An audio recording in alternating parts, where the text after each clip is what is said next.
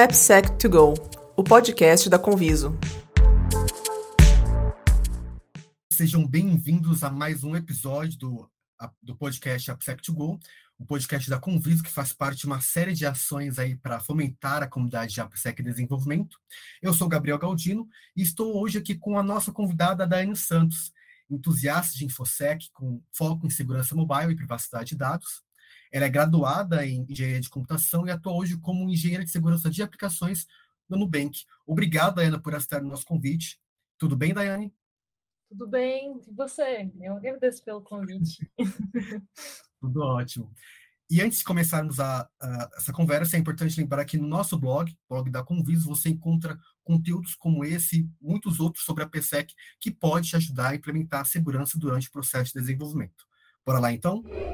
Certo. Hoje estamos aqui, então, para falar sobre segurança em construções de aplicações mobile.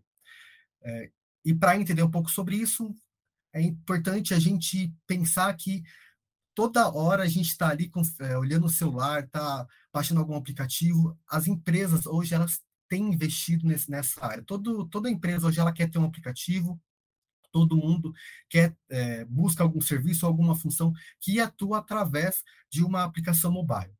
E com isso também, né, com esse aumento de, de aplicações mobile, também vem aumentando os tipos e também a quantidade de ataques. Isso tem ganhado atenção, tem chamado a atenção dentro aí uh, da internet.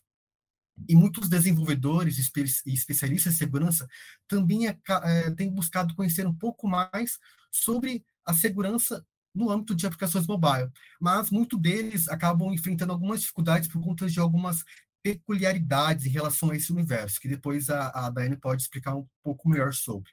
Então, para entender, aí já dando um spoiler, né? Para entender sobre segurança mobile, eu convidei aqui a Daiane, a Daiane para poder explicar então como que funciona, o que, que é, como que se constrói aplicações mobile seguras e como desenvolvedores é, podem adotar uma, uma, postura proativa de segurança em relação à construção, né, evitando aí é, ameaças e riscos para a sua aplicação.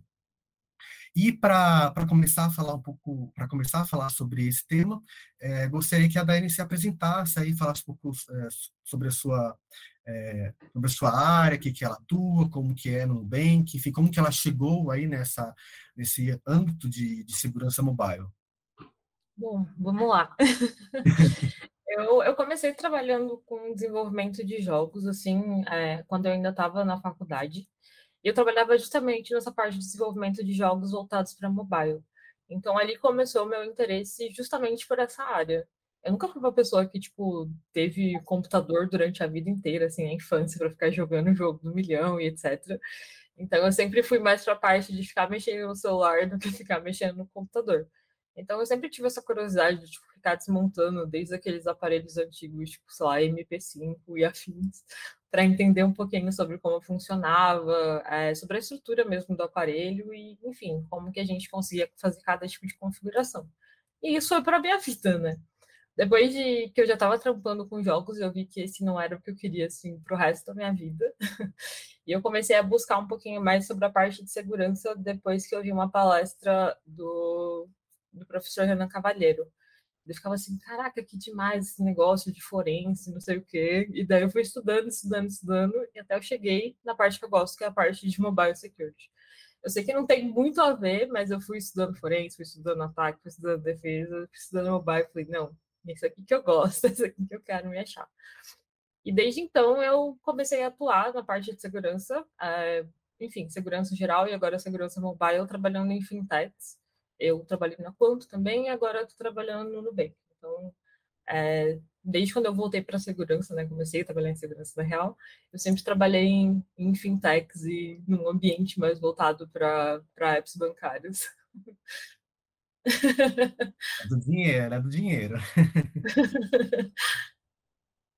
Certo. E, então, você sempre atuou na área de fintechs, dentro da área de segurança, e só mais recentemente que você foi para mobile, é isso? Sim, isso, isso. Depois que eu vim para o Nubank, eu comecei a trabalhar com mobile de fato. Então, você já tinha um conhecimento de segurança em outros tipos de aplicações, por exemplo, web, e a partir disso você foi é, é, indo para mobile. E aí eu já pergunto, é, como que foi do, de outros tipos para mobile? Né? Existe muita diferença entre esses tipos de aplicações, por exemplo, web e mobile? Como que é lidar com esses dois universos que, para muitos, parece algo distinto? Sim. É, eu comecei trabalhando muito na, na, questão de segurança de APIs e tudo mais, né, de um AppSec de uma forma geral, e acabei migrando para a parte de mobile. A gente tem algumas coisas que são bem parecidas, tipo, ferramentas de SASH e DASH existem para os dois ambientes, embora tenha alguns pontos de diferença, é, principalmente em questão de linguagem, em questão é, das próprias vulnerabilidades que a gente encontra dentro desses dois ambientes. Então, quando a gente está falando de uma aplicação web, a gente tem um cenário muito mais grande, né? Tipo, um leque de possibilidades que a gente consegue ter. Então, com uma aplicação web, você consegue usar ela para mobile, para desktop, enfim, para várias coisas consegue usar câmera de diversos dispositivos, e você, querendo ou não, você tem um cenário de ataque, né, uma superfície de ataque muito maior. E quando a gente fala de mobile, é, a gente também tem uma superfície de ataque muito grande, mas ela é voltada só para esses dispositivos. Então, a preocupação que a gente precisa ter é voltado para o dispositivo e coisas que tenham a ver a mais com a parte do dispositivo em si. Então, quando a gente fala mais de segurança mobile, a gente está preocupado no código dentro do aparelho, tipo, o que que você consegue explorar ali dentro, as falhas, enfim, tudo que possa acontecer com o aparelho, com o código que está ali, as aplicações que estão ali, os aplicativos que você baixa. Então acaba sendo um pouquinho mais específico do que esse like gigantesco que a gente tem no web. É, isso do código estar no aparelho é uma coisa assim, que chama um pouco de atenção, né? E isso que você comentou também de a aplicação mobile ela poder também interagir com outras aplicações dentro do aparelho. E isso também pode gerar uma, isso pode acarretar também certas ameaças. É, é muito comum ameaças nesse sentido de aplicações é, externas que de alguma forma ou outra acaba ali é, corrompendo a, a, uma aplicação que estava segura, né? Que a gente achava que fosse segura. Então, isso é até bastante comum, porque hoje em dia a gente tem é, uma facilidade muito grande para baixar coisas da internet. Né? Então, sei lá, Alguém postou num grupo aqui do Facebook essa versão desse app, eu vou lá, baixo instalo no meu celular, era um malware e, tipo, me trouxe um monte de problema. E, infelizmente, isso é uma coisa que acontece com muita frequência, porque as pessoas elas não têm todo esse cuidado de, tipo, putz, eu estou baixando uma coisa fora da loja, eu preciso ter certeza de que o que eu estou fazendo é realmente o que eu devia estar tá fazendo. Então, a maioria das, das pessoas não tem esse tipo de preocupação, é, fazem download de qualquer coisa, seja, enfim, de arquivos, seja de aplicativos, enfim, de forma geral, é, acabam não tendo esse tipo de cuidado, também começam a armazenar muita coisa dentro de dispositivos, esse dispositivo é roubado, e, enfim, traz um monte de problema para a pessoa também. É, uma coisa que é, que é interessante, assim, que a Apple fez para lidar com esse problema é que todos os aplicativos de terceiro, que não são da Apple especificamente, funcionam dentro de uma sandbox. Então, quando você baixa lá um, um, um aplicativo de uma forma geral da, da própria Apple Store, ele vai ficar rodando ali numa sandbox para que ele não tenha é, acesso suficiente para fazer é, modificações dentro do seu dispositivo e de outros apps. Então, se esse dispositivo, assim, essa, essa aplicação precisa de uma informação de outra aplicação, ela pede por dentro do sistema, daí aparece aquele lá, tipo, que você geralmente clica lá, tipo, ask app to not uh, alguma coisa, tipo, dot track, para ele não ter essas informações ou deixar permitir essas informações. Então, uma coisa que é bem legal e é bem relevante é, é você ter justamente uma coisa voltada para essa questão de sandbox, né? Que justamente você não permite que outros aplicativos mexam e façam algumas modificações dentro do seu aparelho em si, porque você está deixando ele de uma forma mais segura. Então, por isso que muita gente até fala, né, que, ah, não sei o que é Apple mais segura, e começa aquela discussão gigantesca. Mas, na verdade, os dois aparelhos, eles são muito parecidos, tipo, toda essa questão de segurança, ela é muito parecida em questão de, ah, como a gente vai criar uma estrutura, uma arquitetura que seja funcional e que não traz um problema, não seja devagar, blá, blá, blá, blá, blá. Só que elas funcionam dessa forma diferente. Tipo, uma vez que o Android você consegue pegar e baixar no seu celular e instalar, a Apple já não permite que você faça isso, a menos que você tenha um dispositivo com jailbreak. Então, quando você tem root, você consegue, né, tipo, mexer no seu aparelho, só que a consequência é direto sua, ela não tem mais a ver com o fornecedor ou do lugar que você comprou. E justamente essa questão de quanto mais acessível for, mais as pessoas vão querer mexer, querer modificar, querer instalar alguma coisa aleatória, e isso pode acabar gerando algum tipo de problema. Sim, isso do, do Android, da, do, da Apple, né, do iOS, é uma discussão também muito grande dentro da comunidade aí de segurança. Afinal, tem muita gente que fala, ah, é, é, dispositivos da Apple são mais seguros porque a Apple ela realiza aí essa, essa pré análise do código da, das aplicações que ficam ali no seu, na sua loja. E aí você lançou um artigo, né? Inclusive a gente pode deixar o link aí na, na descrição desse, desse episódio, que fala um pouco sobre, na verdade é uma, é uma série, né, pelo que eu vi, é uma série que você está lançando aí, esse seria o primeiro, sobre essas questões aí que envolvem aplicações mobile da Apple. E então a, a, essas aplicações da, de iPhones, né, é, é, outros dispositivos mobile da Apple, tem, eles passam então por uma, uma pré-análise antes de entrar na loja, e, e isso é de fato uma coisa que deixa mais seguro em relação, por exemplo, ao Android, que tem que né, parece ter um pouco mais de liberdade para você colocar aplicações ali na, na, na loja deles? Sim. Existe de fato essa diferença, então? Sim, nesse quesito, sim. É, tudo que vai para o Apple Store passa por uma análise da Apple primeiro, que é o que eles chamam de uma assinatura de código. Então, a Apple só roda é, é, as aplicações que são assinadas por eles. Então, isso quer dizer que, mesmo as assinadas, elas rodam em sandbox. Acho que é necessário tipo, a gente colocar isso aqui.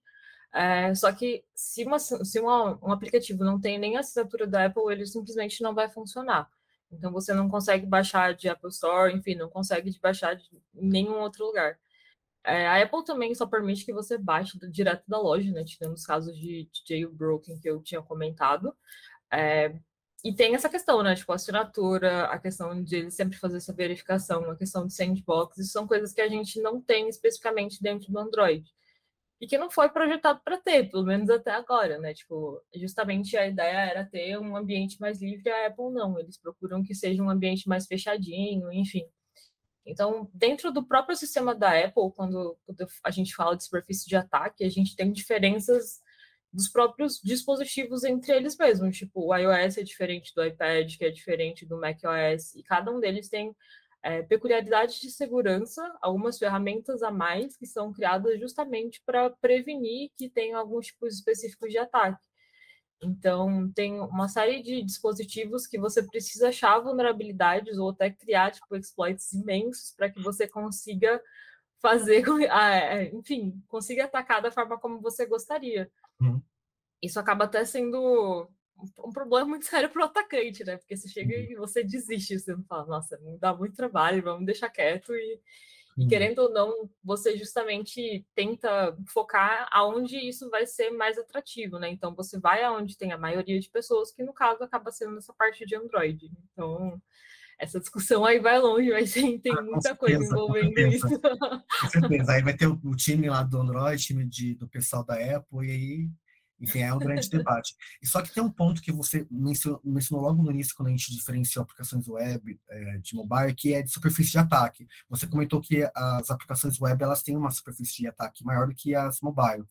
E é, agora você comentou também sobre isso em relação dentro do, da, do próprio é, ecossistema, né, mobile, né, que existem assim aplicações, enfim, que podem ter uma maior que a outra. E, e dentro agora, botando aquele nível macro entre web e mobile, qual que é a diferença nesse sentido de superfície de ataque? Assim, porque um tem é, é, maior e outro é menor, assim, para para quem está conhecendo ainda também esse esse mundo de segurança dentro da dessa visão de superfície de ataque. Sim. É, quando a gente fala de, de aplicações web, a gente pode rodar elas tanto em mobile quanto desktop. E isso para a gente já, já são dois ambientes, né? Tipo, você consegue fazer algum tipo de ataque voltado para isso no computador e consegue fazer voltado para a parte que seja voltado para o mobile mesmo. E quando a gente está falando de mobile, é ali o código dentro do celular, assim, você uhum. volta tudo para um lugar só. Então é um dispositivo versus algum lugar com dois a mais, né? Porque você também pode rodar em outros lugares. Então tem essa diferença mais de, de tamanho mesmo. Enfim, ah, tem N possibilidades. Quando a gente está falando de desktop, aí a gente vai. A gente tem muito mais coisa, muito mais perfis de ataque do que a gente imagina com um dispositivo só. Em relação também a questões agora voltando agora mais especificamente ao mobile, quando você comentou é, da assinatura de código e também sandbox, o que, que, seria isso em termos práticos? Né? Essa assinatura de código seria como se fosse uma espécie de análise estática do código e o sandbox uma espécie de é, é, penetration testing, só para a gente entender quem é mais leigo nessa parte mobile entender sim, os termos mais questões práticas, assim. Sim. A questão de assinatura de código é como se fosse um teste mais estático. Então, e quando a gente fala de sandbox, a gente pode fazer uma analogia a uma caixa de areia, que é um lugar ali que você pode brincar com seus brinquedos e você não vai se machucar se você cair, enfim, se acontecer alguma coisa. E a gente leva isso para um meio de sandbox de teste, onde você consegue fazer teste sem afetar o meio de produção, que geralmente é aquele medo da galera de tipo, não, não vamos testar nada em produção, por favor, não vamos testar mesmo. Mas você consegue fazer vários testes, tanto de segurança quanto testes de funcionalidade. É, enfim, você consegue fazer quase todos os testes ali que você faria no meio produtivo, só que num lugar mais seguro que é criado justamente para isso. Então, todas as modificações que você precisa fazer antes de fazer o release de alguma coisa, de testar features novas, enfim, é, uma série de funcionalidades você consegue ver se todas elas estão funcionando da maneira como você esperaria, tipo, em questão de lógica, em questão de negócio, antes de você colocar isso para o público geral. Então, o sandbox funciona dessa maneira. É, é muito importante ter algum ambiente assim para justamente você prevenir que alguns problemas de segurança aconteçam. Tipo, ai, putz, eu, eu dei o release disso aqui na loja, tem uma puta vulnerabilidade, só que a gente deixou isso passar e a gente nem gostaria que tivesse passado. E a gente não fez teste suficiente, não conseguimos ver que estava acontecendo, mas agora a gente vai ter que fazer uma correção, um hotfix assim, correndo. Então é muito importante você realizar esse tipo de teste, os testes de uma forma geral, para prevenir justamente esse tipo de problema. Em relação mais a, questão de impacto em relação também às ameaças. Quais são as principais ameaças que a gente encontra para aplicações mobile? Assim, a primeira que me vem em mente é vazamento de dados, né? É, é, a, a nossa, nossa pentester aqui da, da Convis, uma vez ela estava relatando um caso de, de que ela encontrou, por exemplo, isso dentro de uma aplicação mobile, de que fazendo um teste ali de um aplicativo com, com dados é, da administrador, de que se esse celular fosse roubado, por exemplo, a pessoa que roubou aquele celular, e se ela tivesse esse conhecimento de código, ela conseguiria ter acesso é, a, a, dados da, da, da enfim, da, do administrador e conseguir também, enfim, entrar no sistema e etc. E isso, eu fiquei assim, gente, realmente, então tem essas, essas possibilidades ali que você pensa, assim, que numa aplicação web não, não, não tem essa, esse tipo de pensamento, né, que é mais dado ao comportamento do usuário, ou também a questão do celular em si, né, que é algo físico, né, e isso realmente me chamou a atenção. E além do vazamento de dados, o que mais que é, que é possível, assim, de, de, de acontecer dentro dessas ameaças, enfim. É, bom, tem a questão de deixar é, arquivos guardados em lugares abertos, né? Tipo, enfim, tanto como você comentou, tipo, deixar de falar escrito num bloco de notas, mas você armazenar em lugares que, se uma pessoa fizer um reversing ali, ela vai ter acesso a alguns dados também.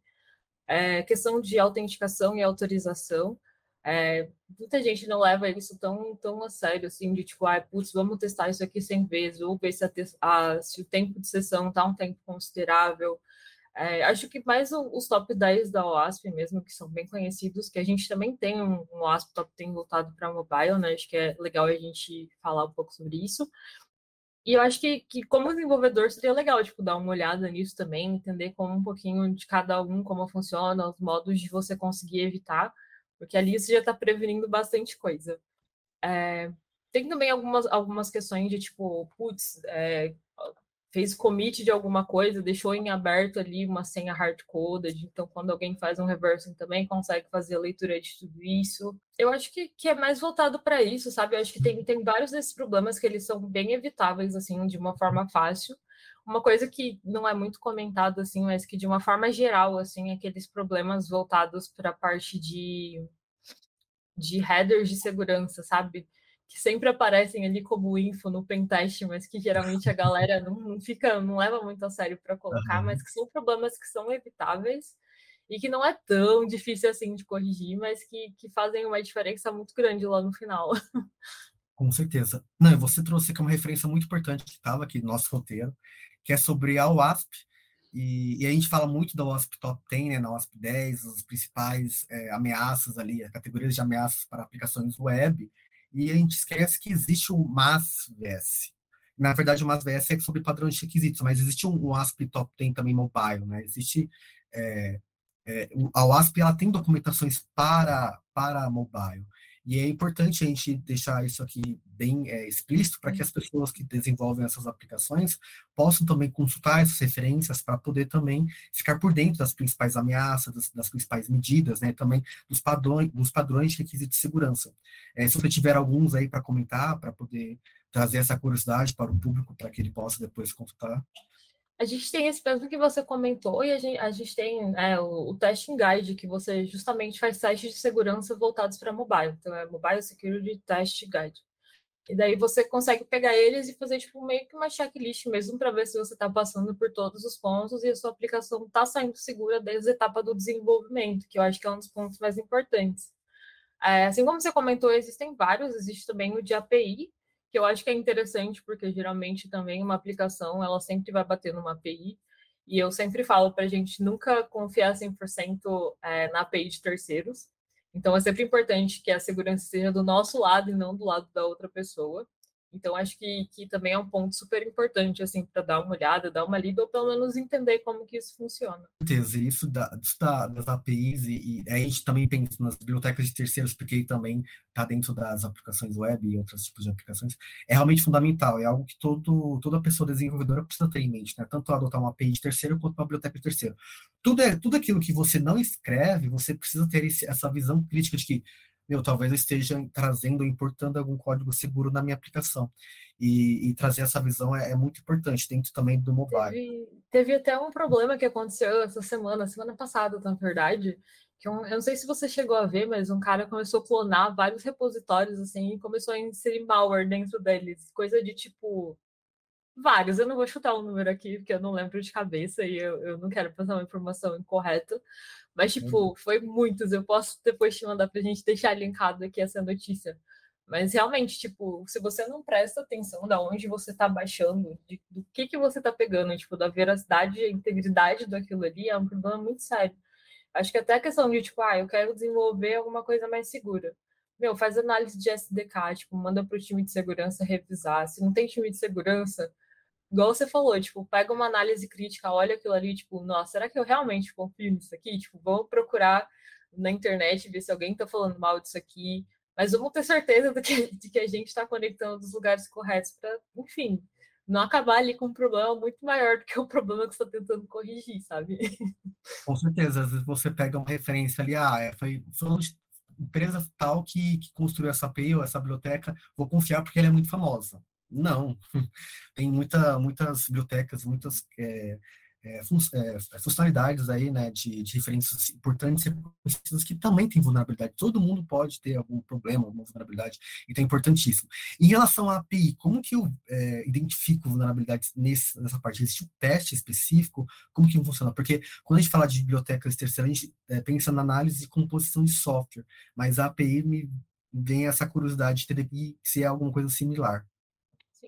É, eu acho que o que mais seria, que faria mais sentido, assim, seria um teste de teste mesmo, para você validar ali tipo, os pontos positivos e negativos e fazer um comparativo para ver se realmente esse risco a gente vai comprar, sabe? Tipo, ah, vamos, vamos beleza, a gente está ciente desses riscos, mas não tem nada extremamente grave, vamos conectar mesmo assim, ou não, a gente não, não quer aceitar esse risco, por menor que seja, ou tem algum risco super grave, você fala para a empresa, tipo, oh, precisa dessa correção.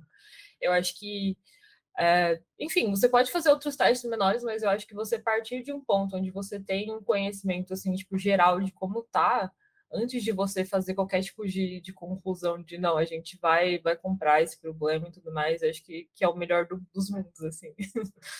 E em relação a também a questão de aí partindo como desenvolvedor, perguntando assim, tá, construir aplicações seguras, a gente pensa em escrever um código seguro, né? isso é, acho que é fundamental, porque a gente sempre fala muito de testes, mas os o teste muitas vezes pode passar alguma vulnerabilidade. Então é importante pensar já em escrever código seguro e fazer um, um design, né, um design de, levantar os requisitos é, de segurança da aplicação. E isso é algo que, que é, acontece também no mobile security. Essas pré-etapas que a gente também pensa dentro da, das etapas de uma construção de software web, uma aplicação web no caso, por exemplo, modelagem de ameaças. Essa foi uma pergunta também do Tiago ele trouxe, ah, e Mobile Security, a gente realiza modelagem de ameaças? Sim, sim, tem a questão de modelagem de ameaças, tem levantamento de requisitos, é, tem a gente, enfim, fazer levantamento de tudo que você precisa para entender também qual é a superfície de ataque, você entender quais são as melhores formas de mitigar. Acho que quando a gente está falando de desenvolvimento seguro para mobile, a gente pode colocar até algumas ferramentas dentro desse escopo, tipo SASH, Dash voltado para mobile. Tem a questão do RASP também, que ele vai agregar com anti-routing, é, com anti-emulator, com, enfim, com uma série de, de proteções, assim, até code obfuscation, que faz muita diferença lá no final. Eu vejo que a maioria dos apps hoje em dia não faz uso de ferramentas assim, Muita gente acha que só porque é um app mobile não precisa ter tanta, tanta segurança assim, mas pelo contrário, é, tem e precisa de segurança tanto quanto qualquer outro. É, e hoje em dia, muitas, muitas empresas que não são bancárias também estão se aderindo a, a, a colocar todas essas ferramentas dentro de uma esteira, né? Então, SAT, Dash, a questão do RASP. Então, acho que sempre vale a pena deixar para dar uma olhadinha nisso também. É, questão de cuidados com SDK, de APIs, como a gente tinha comentado, acho que são pontos bem importantes de você ter em mente, assim, que, putz, se eu olhar isso aqui, eu vou, tenho garantia de que isso, desde o processo de desenvolvimento seguro que a gente está construindo com o programa de SAST, de Dash, até eu conectar em alguma coisa, já vai ter um pouquinho a mais de segurança, né? O nosso nível de maturidade de segurança vai estar melhor. É, questão de fazer code review, análise de código seu, do seu time, de outras pessoas também, ou de algum coleguinha que está ali precisando de ajuda e que ele não sabe, eu acho que sempre vale a pena. E eu acho que também as próprias recomendações das, das linguagens, né? Porque geralmente cada linguagem tem as suas especificações voltadas para segurança. E sempre está escrito, tipo, ah, a gente prefere que você faça desse jeito, acaba sendo mais seguro se você realizar desse jeito. E tem muita gente que não tem tanta visibilidade disso. Então, acho que quando você está desenvolvendo, esse é um dos pontos também de atenção que, que as pessoas deveriam ter. Legal, legal, que se aborda todas as etapas, né? Desde a da etapa ali do TAT, TAT, também codificação segura, que é isso que a gente, aqui, que aqui no podcast, a gente sempre fala é, dentro da, da cultura né, de APSEC, é você pensar em segurança durante todas as etapas, não só como atividade, mas como um processo contínuo. E é isso que você falou, que também acontece nesse, nesse ramo mobile. E Bom, e a questão que, que eu acho que fica também é cultura, né? Cultura de segurança dentro do, do desenvolvimento de aplicações mobile, que também é fundamental. É, você tem também percebido isso? Como que é a sua percepção em relação à cultura de segurança aí no universo mobile?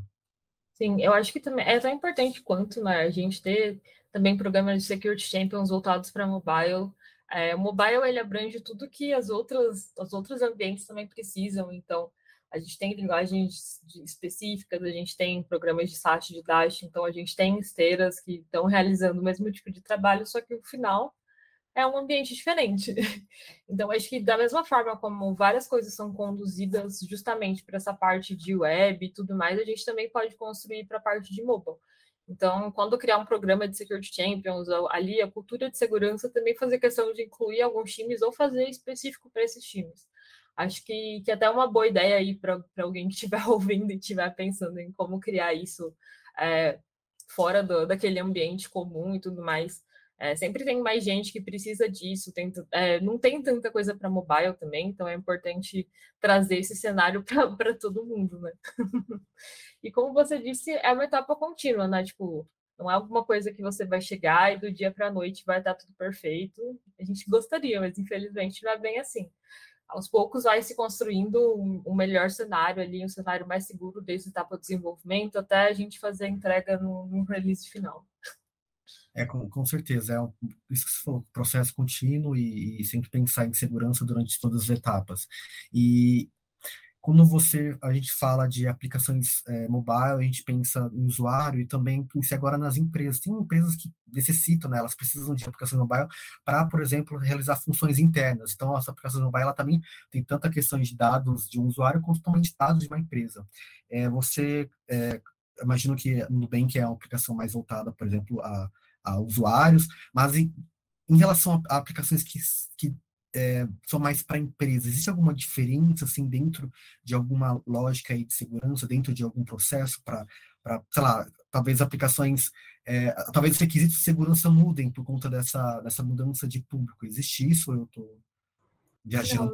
Não, não, não, existe muito isso, mas eu acho que nesse caso vale até mais você dar é, uma, prestar mais atenção na questão de armazenar dados. Porque geralmente, se você está fazendo um produto interno, quer dizer que você vai guardar muito mais dados de funcionários, dados da empresa, dados do, dos equipamentos, enfim, de tudo que você tem ali que você está mexendo. Então, acho que é de extrema importância você tomar bastante cuidado sobre o que, que a gente está construindo, o que, que a gente está, enfim, o que, que a gente está criando e quem pode acessar isso. Então, tomar cuidado com a questão de base de dados, de quem acessa, a questão de, de fazer gerenciamento ali mesmo de grupos de acesso níveis de acesso e, e, deixar bem certinho do que cada pessoa vai ser capaz de ver e de, e de alterar.